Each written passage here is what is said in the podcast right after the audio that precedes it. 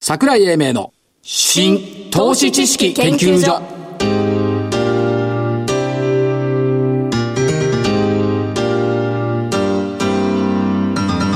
この番組は NPO 法人日本 IFA 協会の協力でお送りしますごきげんよう桜井英明ですそして、えー、お相手は NPO 法人日本 IFA 協会、えー、副理事長正木明夫さんですいや今日はお相手って言っていただきましたよかったなんで、うん、日本 IFA 協会の正木ですよろしくお願いしますなんでお相手ってもらお相手っていうコメンテーターよりかお相手の方がさ、うん、年齢的にそぐわしいかなと思って違う大きく違うよ大きく違う年は違うんだからさ一世代上なんだから、 ね、分かってますよ自分を還暦に戻そうなんて思っちゃダメよあそう古希まあいいか。いや、古希も過ぎて古希も過ぎましたね。ということで、今日は、えー、日経平均は、あ750円高。 800円ちょっとまであったでしょ860円880円ぐらいあったのかなね2万コロコロ77円ということで3日ぶりに2万円台2万円台を回復ということでえっ、ー、と大発会が742円高だったかな、うん、今年最大の上昇幅だけどそら上がるわな1000とビトン下げたんだからまあねそれからニューヨークも1000ドル強でしょはいまあこれでもって上がんなかったらどうしようかなと思ってましたねまあだけどまあ正直言って、うん外れたね今年は外れましたねはっきり いやいやあのね外れましたねじゃなくて、うん、基本的にですね最近ずっと強気なんですからいやそうなんだけど、ね、そうなんだけどでしょいや最近じゃないの生まれてからずっとこの方証券会に入って40年間ずっと強気なんだけどさ、うん、だけどあれですよねあのー、限界っつうのがやっぱりね、はい、見えた昨日うん、昨日やっぱり限界っていうのが見えた。まあ、つまんないけど PR の10倍台、11倍割れ。はい。から PBR の1倍割れ、うん、っていうのがあって、それからマイナス3シグマも超えちゃったから、はい。そらまあ限界だよねっていうのはあったんですけども、確認はできた。はい。楽しみなのはね、明日発表になる最低改ざん。はいはいはい、はい。株数ベースでいくとね、21日現在で、売り算の方が多いんだよ。うんうんうん。えっ、ー、と、改ざんが2億8400万、売り算が2億9400万。中古とこれ金額ベースも売り算が改ざんを上回ってるだろうと。ということでしょうね。だから早く、あ、もうそろそろ発表になるのか早く見たいな、っていうと。いうこと、うん。これ昨日、一昨日だったら絶対見る気になるんですでしょうね。 数字を見たくない。みんなさ、なんか、そんな感じでしたよ。うん。周りの人たちも。まあ、振り返ってみると3日進歩は荒れるっていうね。うん。その通り。ですよね格言通りですかこれでいくと今年あ今週週足要線よ週足はね、まあ、週足月足はさ どこを取るかですからねあのね月足ね月足で見るとねそうそう月足のチャートあったでしょさっきのあのこれから何が読み取れるっていう難しいご質問見えなかったでしょ見えなかったでえっ、ー、と月足ってあんまり見ないんだよねうんで24か月線を下回ってることは間違いないんだけど、うん月足の一目均衡の雲を出してみると、これ面白いよね。2月が高値。しかし。あの、上限がね、うん、2月が高値、12月が安値になってんだよ。はい、はい。この、まあ、10月に戻ったけど、10月もでもね、これ山になってんだよね。うん。だから、あながち一目均衡も、やっぱり見とかなきゃいけないね、月足 を。たまにはね。で、えっと、このまま行くと、2021年の1月にピークになる。ほう。今何年 ?2018 年 ?18 年。だから、 19、えー、20、21。あと2年。2年半。 2年後、ま、東京五輪パラリンピックが終わって、うん、3ヶ月ぐらい経つ、経つと、一目均衡の雲の上限がピンクになる。おだから来年の予想を立てるときこれ見た方がいいね。だって見見た方がいいですけども。で、見ていくと、やっぱりね、えっ、ー、と、9月ぐらいから上がり始めるんだよね。うんうん。ということは、全般はあんまり大きな動きはない。うん。あの、全般戦は4月ぐらいまで、いまいち、いいですね、それ。じっくり考える時間まがあ4月っていうかね、2月から5月が停滞。うん。で、4月から上昇基調になってしばらく続く。どっかの、あれにも出てませんでした、それ。何がえ、来年の。あ、相場予見ね。相場予見。そう、だから、最初一見した時に、なんだよ、このさ、前半弱気なのはって言ってたじゃない言ってました。そんな感じなんじゃないそうですよ。あのー、予見は結構私、うん、なるほどと思いましたもん。うん、ところがですね。うん、はい。えー、勝手雲にすると、自分で最適化しちゃうとね、うん、勝手雲にすると、えっ、ー、と、今年の10月が天井。うん、上限がね、うん。で、来年2月に底打ち。はい。 6月まで上昇して、9月がピークで低下。そこで黒くねじれているって、この目先のね、ねじれが嫌なんだよね。ああ。ということは一回、小波乱はあるということですか。小波乱はあると思いますね。小波乱はあったにしても、だけど、基本的にやっぱり今年と同じように、ヒジュラ歴のイスラムの新年が9月の1日だから、はいそこに向けて高くって、その後しばらく高値を持ちながら、一、回調整で年末迎えるということはなんとなく今年のあの揉み合いのところに似てるじゃないですか。うん、みたいな感じなのかな。だから来年2月っていうのが一つのポイントだよね。安値つけるかどうかって。ですね。まあ逆に言ったらこれで見るそ限りねそこまでじっくりと腰を据えて、えー個別の企業をよく見るということですね。個別の企業いいですはね、ねあのね、来時間年がのあってテーマも作ったんだ。お、 2019年のテーマ。はい。深いよ。ん自分で確認する。はい。い意外とね、自分で確認する人少ないんだよ。や、これが大事ですよ。だから、例えばデータとか数字が出てきたら、減点に当たるっていうことですよね。ですね。で、えっ、と、政府の政策が出てきたら、それも首相官邸とかで減点に当たる。自分で確認する。つまり、活字になってるってのは脚色されてるから、そう人いうこがとですね解釈した記事だから、自分で確認するっていうこと。もう一つ、自分の頭で考える。考える。確認考え。これがね、考えないんだよ、意外と。 いやね、インターネットで見て、人のコメントを見てそ、動いちゃう。だから自分の頭で考えると、おーひらめくものもあるはずなんだけど、自分の頭で考える癖を作る。で、最後、自分の体で感じる。これはね、リズムね。おー六感を使えと。うん、でリズムって言えば今年は完璧に水曜安の火曜高だったの。で、一昨年は逆だった。はい。ということは、来年は火曜安の水曜高なんだよ。に変わる。うん、水曜安の火曜高だったんだから逆。逆火曜安の水曜高。っていうふうに変わってくると思うんですね。で、もうちょっと加えると、相場は人生の縮図。演歌みたいでしょ。はいはい。晴れの日も雨の日もある。風の日もある。晴れ続けないし降り続けない雨は。わずかな進歩を反復しながらそれでも成長して老いていく。70超えるんださって。そうです。ね。交代はしかし滅多にしない。バックはね。で、そういう視点で相場を見れば、たとえ一歩前進二歩後退でも進んでいるんだよ、相場は。だから、騒がない、慌てない。はい。そして諦めない。一日一日の積み重ねの集大成が人生であるならば相場もまた一緒。いや、自分で確認かん、自分で考え、自分で感じるって、これいいですね。秘密以来ですね。 秘密以来。今度日刊現代のあれよ、あの連載のテーマが秘密の銘柄に変わるらしいよ。あ、そうなの、うん、いいね。タタイトル変わんの変わる。おー、現代さんも少し考えたんですかね。ねえ、いい。キャッチを変えるいいね、キャッチを。曜日も変わるけいどや、ね。いいと思いますよ。一日一日を頭に刻みながら年月を振り返り、年月の先を推理する。重要なのは負けないマインドだと志だときたもんだ。志ね、うん。確かに。経営者も志です。投資家も志。 でさ、その志の低いさ、 えあまたやります先週の銘柄言ってみるか。行ってみましょうか。ゾウさん、はい。ヤオコウ、はい。 8279、6180円から6100等円。今日いいとこまで戻ったんですけどね。埼玉県から外に出始めたちヤょっオとコ、そう、ちょっと罰。ウ。ちょ自分で言うかちょっとって。ちょっと、ちょっとだもん。日清食品、はい満腹、はい。 2000あ2897、6950円から6960円。丸ー。ちょっと待って、当円上がったんだよ、引け際でな。これ罰だと思うんですよな。ね。いやいやいやいやいや。アリさん。はい3694オプティム。おう4475円から4555円。やっぱり丸か。いや、モルだよ。おお。これ80円ぐらい上が、80円上がってるですね。なんか10円とかじゃないいやいやいやいや、まあい いから。アナップ3189716円から601円ってことは15、6%下がってる。罰。ロゼッタ6182、2100等円から1782円。これも1割以上下がってるね。そうですね。 4563、アンジェス395円から359円。これも1割ぐらい下がってると。いうことで、結論、一勝一敗 50%VS、はい一勝三敗25%、はい。ゾウさんの勝ち。ですね。はい。いやー、やっぱり、きちっと締めるべきとこは締めますね。まあ、年寄りには花を持たせないと。うん、そうです。来年もやらなくちゃいけないからね。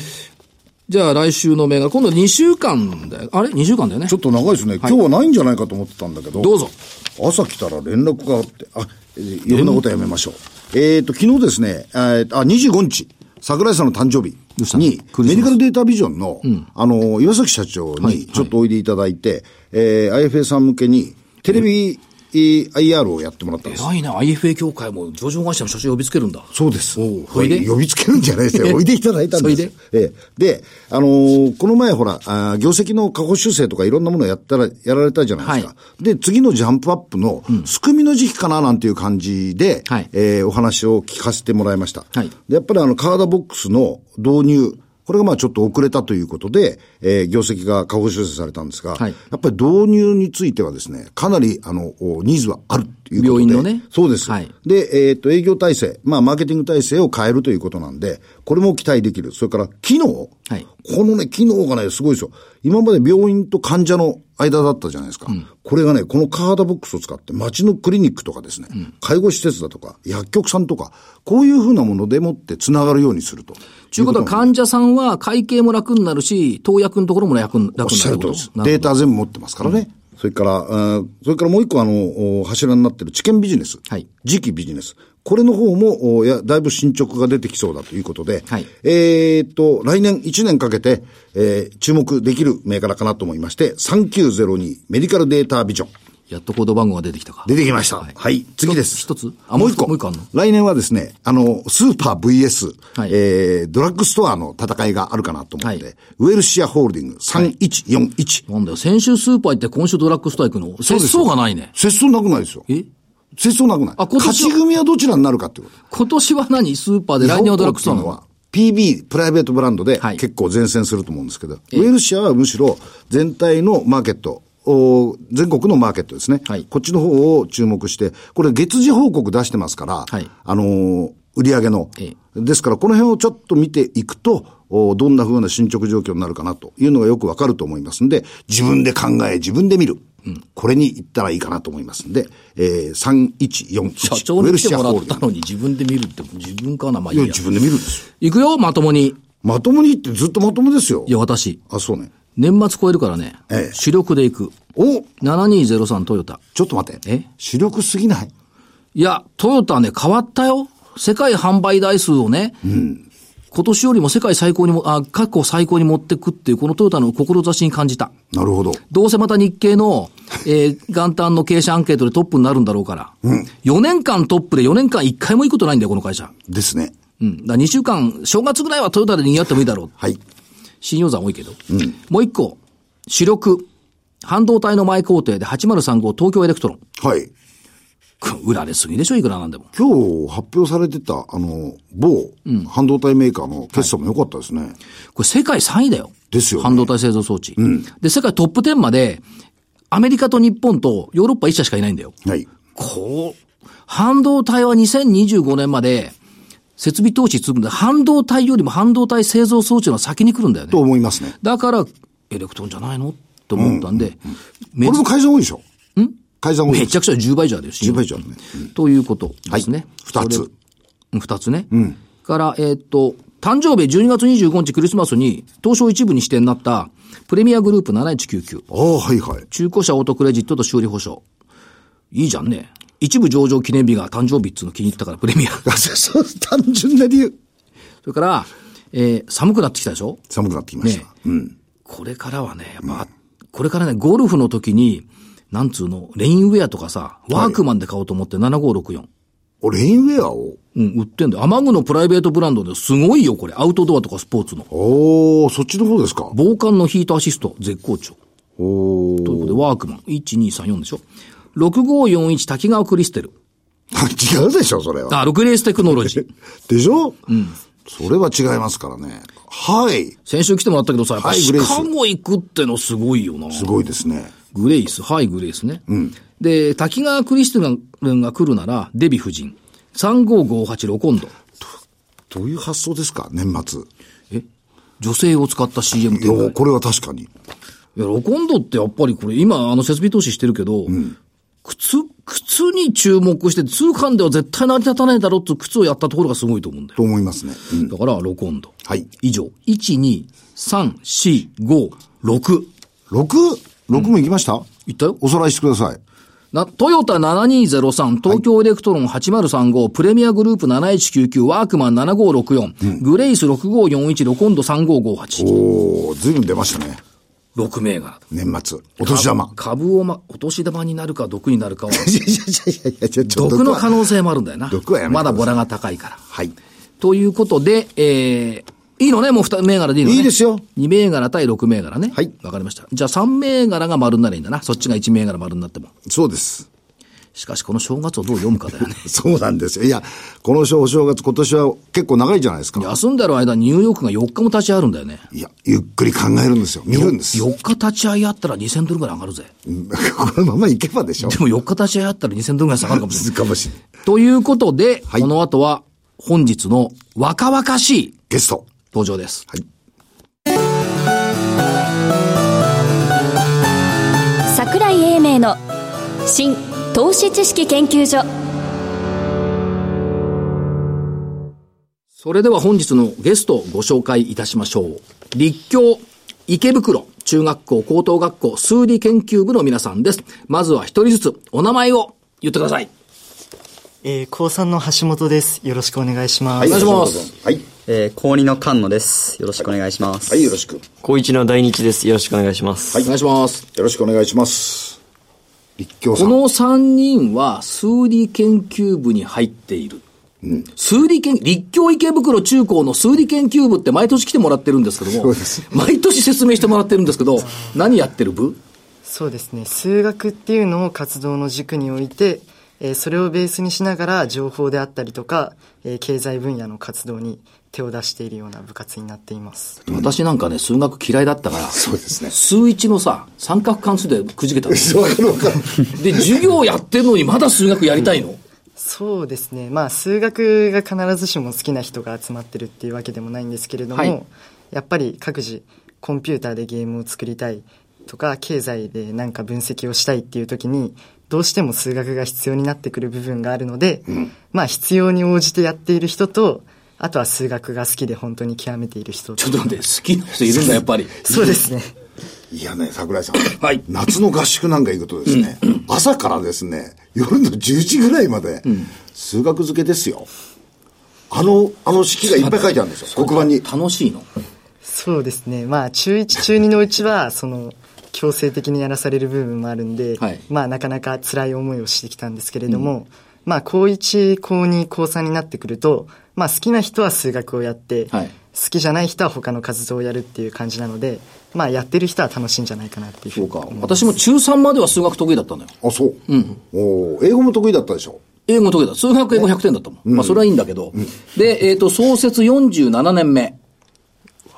そんな、言ってんのはい。まあ、ちょうど2年前に45周年記念っていうことで、大々的になんかイベントをやらせていただいたりとかこれして、顧問の内田先生はずっといる、いるの ?2 代目そうですね、2代目になり二ます代目だよね。47年もやってない よね。いくらなんでもね。そで、橋本くんは高3ですけど、はい。前出たんだよね、中学校の時ね。そうですね中学3年の時に一度観光というテーマで出させていただあ、きそうまだし。たで、私の鋭い嫌な質問に答えられず に、ずっと悩んでいたらしい。そうらしい。今日は取り返してやろうと。そういうことですよね。でもやっぱ成長するような中学生だったらもう高3だもんね。こうさんですよ。来年になったら大学生だ。そうです。ね、みんな立教大学行くのまあおそらく3人おそらく本当は行きたくないけど行くの。いやーでも行きたいから行くそんなことはの。そうないいうことじゃないです。そういうこと聞いちゃいけないから。で、えっ、と、最初は数学の本を読む読むクラブだった。そうですねまあ数学の研究をするところから始まってで、えっ、と、今では数学チームが3割、パソコンチーム導入、いるんだね。パソコンチームが7割。はいと、パソコンの方が大きくなってきてる。そうですねちょうど内田先生が顧問になった頃から、えーコンピューターの導入っていうのを始めて、今は割とそのコンピューターでゲーム作りたいみたいな人が多くなってき てます内田先生、数学の先生だけど、数学嫌いでさ、コンピューターが好きだったんじゃないいやいや、そんなこといやーそんなことは数学の先生ですよ。聞いてるから間内田先違い間違い間違いなく数学の先生で。それはわかるよただし。ただしね、あの、内田先生の頭の中も覗いてみたいと思うんだけど、やっぱりすごい発想力が。そうだよね。でも覗いたら殺人になっちゃうからね。まずいよね。そっち行くか。うんで、えっ、と、3D 関係を始めて NVIDIA と関係がつながって今年で10年。そうですねじゃあみんなの先先輩がこれを気づいてきたの。まあ、先輩方がいろいろな取り組みをやってきていてそれが NVIDIA さんの目に留まったというね。で、バーチャルリアリティ VR を始めてもう5年。そう早いね。すごいですよそうですね比較。的ね、文化祭なんか行くとすごいよね。はい。 VR の展示をやって、これ文化祭に来てですね、小学生が見に来て、あ、これ、絶対立教に来たらこれやりたいって入ってくる子供たちがたくさんいるんですっそてこは立教いたら野球やるんじゃねえんだ。あなた、我々の時代はね、うん、まあいいんだけど。で、えっ、と、イベントとしては数学力勝負の数学甲子園、参加してる。そうですねこの今いるメンバーの中にはいないんですけれどいないのねはい毎年なんかあいつらはやってるぜと。はい数学オリンピック予選、これも出てないよね、君たちは。そうですね僕たちは出てないんですけれども だって僕たち出てないでしょ。で、えっ、と、PC 関係、パソコン関係は 3D、VR のコンテストの比重が高くなってきていますと。そうですねで、こっちは、だって7割だもん、そっちが主力だよね。すごいんですもんだってで、もう一個。もう一つの柱ときたもんだ。金融株式投資関連では、日本経済新聞社主催の日経ストックリーグに参加して、16年ってさ、君ら生まれる前からこれやってたの、ひょっとして。そうですよ。そうですね高一は、高一は生まれる前だよね。こんにちは。僕が生まれる前ですね。連続出場ですよ。そうだよね。連続出場だよね。で、これが今や結構大きなイベントになってきてる。この3つがまあ活動の柱。で、その日経ストックリーグに参加している高校生チームということで、次世そうなん代です、ね次世代教育をテーマとしたチームなのそう。そうです教育ですよ。うん、これ、高校生に教育されたくないけど。 いやいやいや、そうじゃない。こうあるべきだと。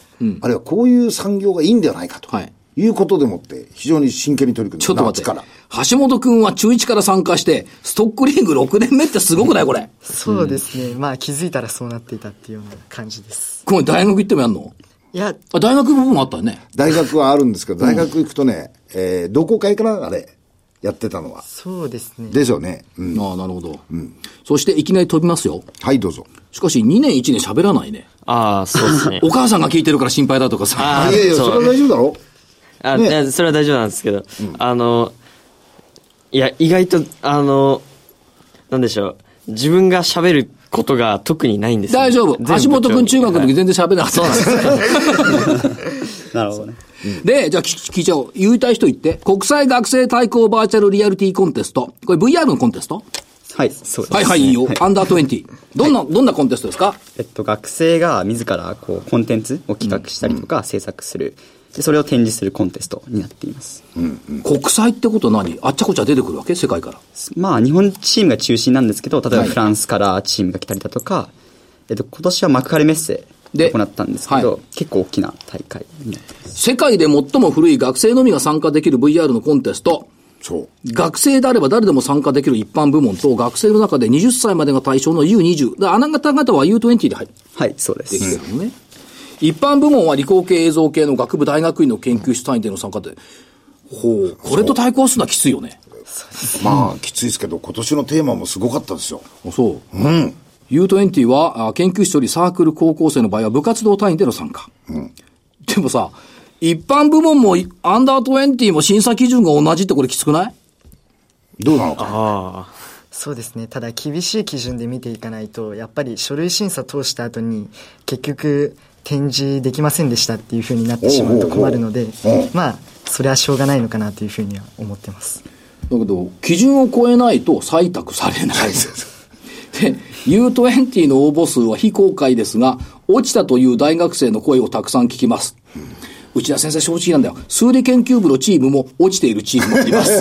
そうですね今年2チーム応募して、まあ片方が落ちてしまうあ、2チーム応募したんだ。そうですうーん。君らも入って、応募したのそうですね僕たちも一応その通った方のチームの一員としてなんかすごいプライドあるね、今ね。通った方のチームとして。いやでもまあ 高校生は全員その通ったチームに登録してるんですけれど も、はい。あ、いやいやそうですまあほぼ 全員でまあ本番の手伝いであったりとかいろいろしています分かった。なんか喋りたそうだから第二次君あ、は喋いっ、てあ、みすいるません。あの、ちょっと、いや、僕は、あの、いや、中学生の時はテニス、テニス部に入ってて、なんで、なんでいきなり韓国育あに目覚めたすいませんあの、えっと、まあ、元はといえば小学生の時から、こう、数字とかが好きで、で、それで、まあ、算数がもう、当然算数が好きで、でそのまま中学に入っても数学が好きで、好きだったんですけど、あの、もともと家族でテニスをやってる、お母さんがテニスやったので、テニス部に入ったんですけど、その後、まあちょっと、あの、先輩後輩の関係とかで、いや、あの、ちょっと、だって男同士でテニスなんかやったって面白くないでしょはい、それもあったん ですけど、高校からは、 だって立教男子校だもんね。そうですね。 それでで、高校からは好きなことをやりたいと思って入ったんですけど、あの、す数学が好きだったんで、プログラミングのこととか全然やってなかったので、おうあの、苦労した。いや、まだできてないんですよ。あできてない苦労もしてないあそそそれで、IVRC の、あの、IVRC に参加するにはまだ早いかなと思って参加してないんで、あのい、ずれは出てやるぞと。はい。いずれは勉強して出たいですね。で、で、一緒にテニスやってたのにさ、数学行っちゃったらお母さん 泣いてんじゃないか。そんなことないで、それで、その時、それが、まあ、その結果できた問題といったら、合宿の時に数学しかやらないんですよ。うん。するそりゃそうでしょ先ほど数学研究会だもんいや、まあ、結構、 そこでゲーム爆を弾送信読んだらどうすんのそこで一個ゲームを作ってる人が結構多いんですけど、そのゲームを作ってる人を横目に一日もうずーっと数学やり続けると、ちょっと嫌いになりかけるぐらい やりましたね。まだ高一だから悩んでるね。いやいやいや。だけどね、あの試練に耐えればね、試練そこそこ好き、いや、試練ですよ。そう朝から晩まで数学ですもん。その合宿は行きたくないな。で、えっ、と、おかげさまで数理研究部の高校生チーム5年連続で採択された。おすげえじゃん。すごいですよ。基準、斬新なアイディア。誰もが体験したいと思わせる内容。過去に同様のバーチャルリアリティがない。幻想世界と実世界をつなげるハードや機器をつ作らないといけないってやたら難しいね、これ。難しいですよ。うん。で、最終審査。一般 U20 と同様の審査で審査されて、今年は火災の時の見えない一酸化炭素中毒を VR で再現したの、君たちこれ、これがね、どういう発想でここになるかですよね。で、これ被害を受けたのが正木さんだったの。こ ちょっと待って。僕知りたくないれじ。ゃバーチャルいらんじゃん、リアリティになっちゃ う。で、4年ぶり、これすごいじゃん、アンダー20で金賞そうそうですね。メダルあったいや、症状の方をいただきました。賞状、メダル欲しかったね。一般部門では、一般部門対象のスポンサー企業のグリー賞、メルカリ賞も受賞したと、一般部門超えてんじゃん。そうだよね。そうそうです。そう。これ全体の中でもってこの賞をいただいちゃったってことでしょそうです。そうです。もう一個あるんだよ。もう一回。フランス。ラフランス行ったんだよ、君たちで誰か。ラバル。ラバルバーチャルについて。あーこの中でフランスに行った人はいないんですけれども。なんで金賞取ってんのに行かないの いや、今年の、あの、ラバルバーチャルに一応す申し込みはしていて、あ、今年ね。はい、それで結果次第で来年のちょっと待って3月に。はい。まだ星本君卒業しちゃうじゃん。まあでも一応3月あ来年年明けてからはい。でもフランス行くのは夏だっけだから大学行っちゃうじゃん、そしたらえっと、いや3月の。 3月か後半ギリ間に合うんだギリ間に合う間に合うんだと思います。卒業式は終わってるんで、です。つい先週ぐらいまでに、えっと、企画書を書いていて、全部英語だったんですけど、まあ、何とか頑張って書きました。ちょっと待って、こえ英語なんですよ。立教だもん当たり前じゃん、営業できんの。英語できんそうさっきのね、数学甲子園もね、英語で問題が出てくるんですよね。の。あ、そう。そうよかったね、立教で。 それうちの母校とかやらしてみ、誰もや んないよ。いやそれはいいけど、えーっと、おラバルですけども、VR に関する欧州最大の研究学会とコンペ。その学生部門にエントリー、2016年、2018年と採択されて展示発表した。2017年はダメだった。そうですね。それが僕がちょうどリーダーとしてやってた作品なんですけれども。やべえじゃん、今い年。やいやいやいや今年はあれだろうみんな一緒になって、何名ぐらいのチームになってるのあそこ。 そうですね。大体20人で、今年は高2が中心となって、まあ、そうですね。あと高1、高2が中心となって、高3がサポートに回るというような形になります。しかし、オタクの OB って時々顔出すよ ね。 いますよ。そうなんですか。熱心だよね。ネッシー。うん。だから卒業してもさ、顔見た人いるよ。あの、一ついいですか、あの、合宿行くじゃないですか、そうするとですね、先輩が後輩を教えるんですよ。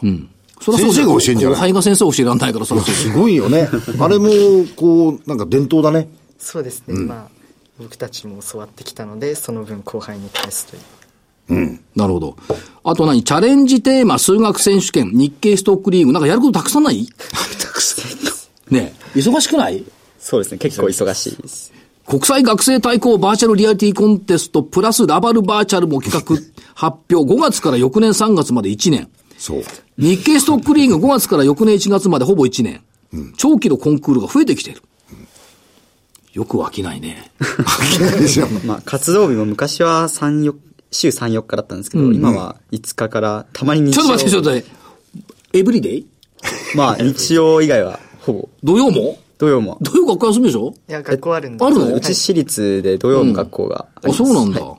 じゃあ、週 5? 週5。週6か、週下手すると六で。すうんほう。で、それと並行している数学関連の研究をしているチーム、AI、アルゴリズムなどの研究をしているチーム、まあだって、アルゴリズムですよ。ちょっと待って、今だって AI とかさ、アルゴリズムって社会人でもさ、人が足んないっつってんだよ。そうです。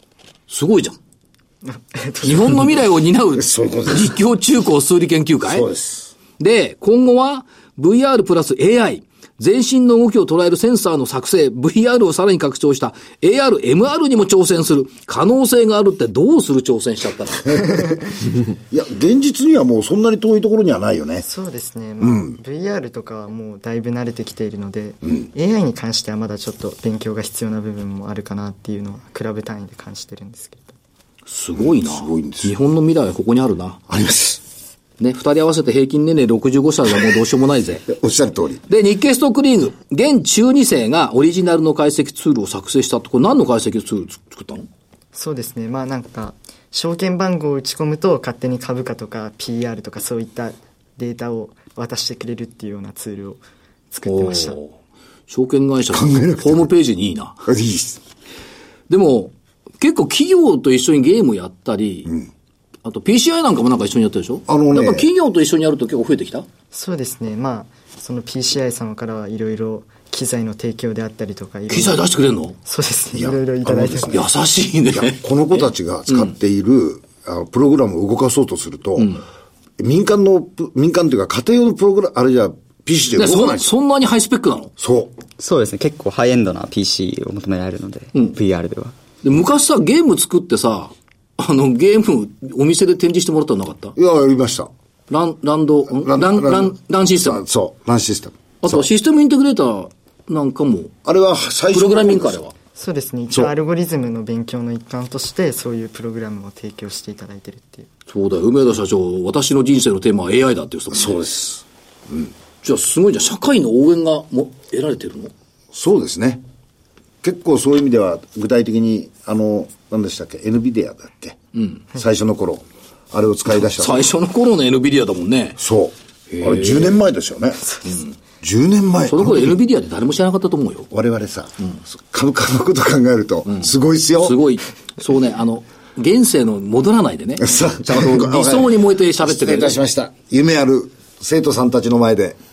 よし、はい。次、将来の夢聞いてみよ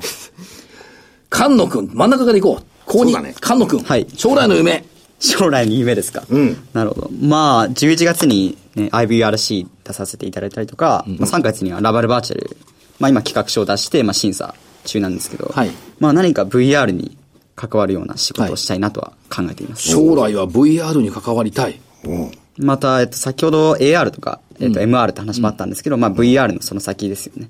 例えばポケモン GO とかも結構有名だと思うんですけど、そういう AR とか MR にも挑戦したいなと考えています。すごいな明確だね、目標が。下に行ってみよう。高一大西くん、あーはいお母さん聞いてるよ。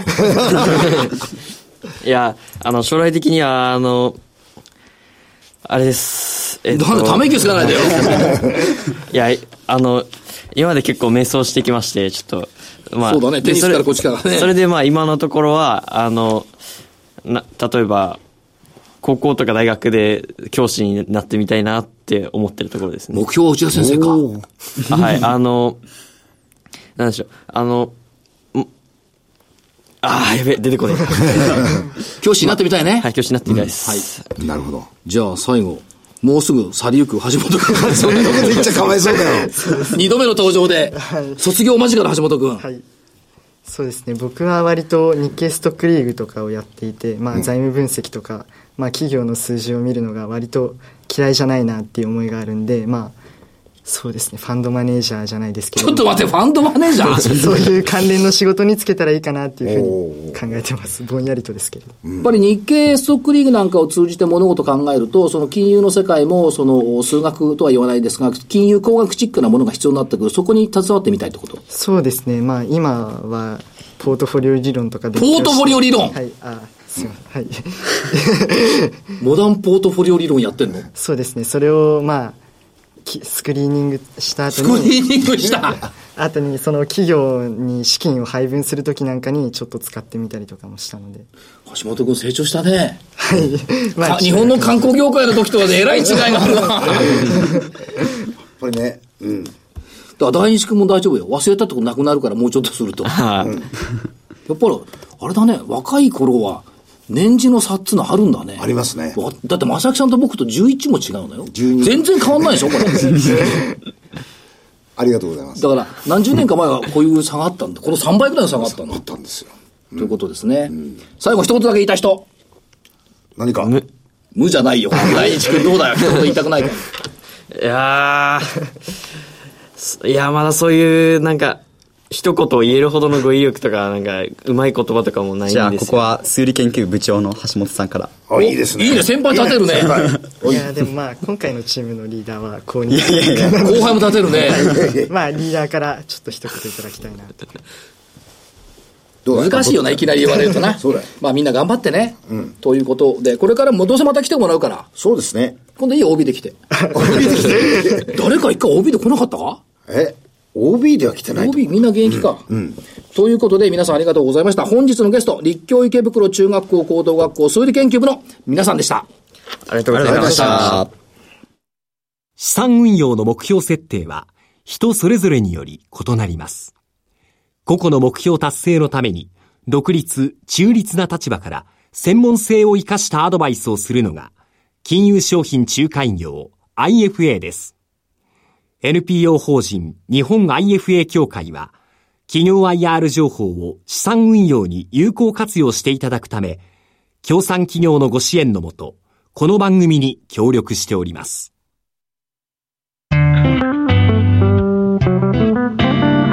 桜井英明の新投資知識研究所。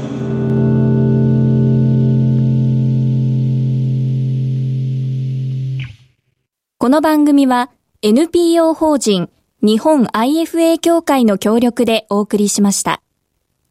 なお、この番組は投資その他の行動を勧誘するものではありません。投資にかかる最終決定はご自身の判断で行っていただきますようお願いいたします。若いっていいな。いいですね。ということで番組もそろそろお別れの時間なんですが、はいえっとお知らせがあります、えー本日が年内最後の放送ですね。番組が終わるわけではございません、はい年内最後の放送、はいえー新年2019年は1月10日木曜日からの放送になります、えーただ、えー、と新年から放送時間えースタート17時は変わりません17時から17時30分30分番組に変更になりますので、えーご報告しておきますということで正木さんはい。おあったねなんか今日こ告知があったいやいや一つね、あの金融今日あの生徒さんに来てもらったんですけど、はい金融知力普及協会っていうところが、えーエコノミックス甲子園っていうのをやってるんですよ、はいこれが2月17日に、えー決勝戦がありますので、はいもし、えーお時間のある方は国立オリンピック記念青青少年総合センターで、はいえー2月17日10時からやりますので、えーお時間があればおいでください2月の17日、はい金融何金融知力知識普及金融知力普及協会という、はいエコノミック甲子園でですねわかりました、ええどっかホームページかなんかないのいホームページあります。でね、優勝はね、ボストンニューヨーク研修なんですよ。やそれいいんだけどホームページはどこを見りゃいいの、金融普及金金融融知力普及協会のホームページから、ご覧いただければよろしいはい。から、えー、と私も24日に DVD が出ました「アノマリー大全集2019年度版」アノマリーまた出ちゃったまた出まカレしたンダーも出すからねということ で英明 .tv から見ていただければちょっと待ってください。カレンダー作るんですかまた欲しいんだってよ男前カレンダー、男前カレンダーって恥ずかしくない恥ずかしい恥ずかしいでしょ、うん、言うやってる本人が恥ずかしいけどただ業者さんが作るっつうのじゃあ業者さんっつうかえー、aimei.tv で作りますということで桜井英明の浸透知識研究所今年はこの辺りで失礼します、お相手は浸透知識研究所所長の桜井英明そして日本 IFA 協会の正木明夫でした。それでは皆さんごきげんよう良いお年をごきげんようよう